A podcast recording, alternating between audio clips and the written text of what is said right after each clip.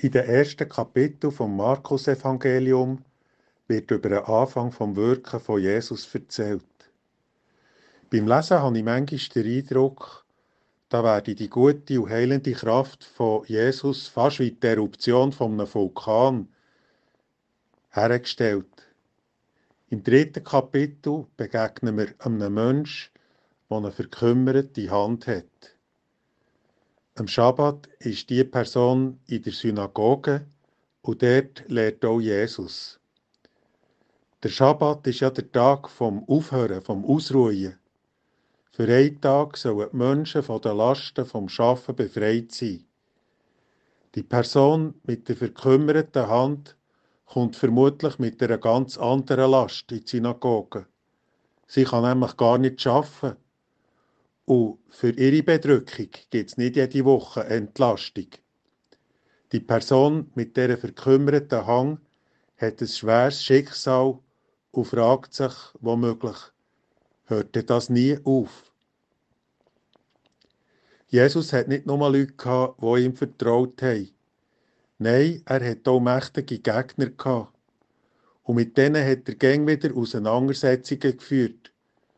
Zum Beispiel auch über die Frage, wie man das Gebot vom Sabbat soll verstehen Und solche Gegner von Jesus sitzen jetzt auch da in dieser Synagoge, wo er lehrt und wo die Person mit ihrer verkümmerten Hand ist. Und genau diese Person wird jetzt von Jesus vorgerufen, zu ihm in die Mitte der Synagoge. Und da fragt Jesus seine Gegenspieler, was denkt ihr? Darf man am Schabbat Gutes tun oder Böses? Darf man an diesem Tag Leben retten oder vernichten? Die Antwort auf die Frage von Jesus wäre nicht so schwer gewesen, aber die Gegner von ihm schwiegen eisig. Jesus ist zugleich taub und traurig und hat sie angeschaut wegen ihrem Widerstand. Und da sagt er zu dieser Person mit der verkümmerten Hang, streck jetzt deine Hang aus. Sie hat es gemacht und ihre Hang ist wieder gesund gewesen. Und die Gegner von Jesus waren überzeugt er hätte in dem Moment das Gebot von der Ruhe vom Sabbat gebrochen. Er hätte geschafft, weil er die Person geheilt hat. Und darum haben sie einfach darüber beraten, wie sie den Jesus umbringen könnten. Liebe Hörerinnen und Hörer, es kann ganz etwas Bedrückendes sein, wenn wir Zeiten durchleben, wo wir kaum handlungsfähig sind.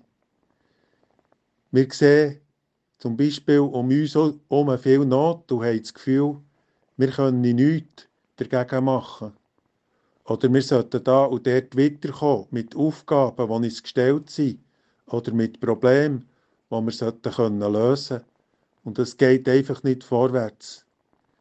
Im übertragenen Sinn gleichen wir in diesen Zeiten der Person mit der verkümmerten Hang. Jetzt besteht der Tiefsinn vom wöchentlichen Ruhe- und Viertag ja eben gerade nicht darin, dass wir in so einem Zustand noch mehr knurzen und noch unfähiger werden für das Handeln. Nein, Bedrückung soll von uns genommen werden an diesem Tag.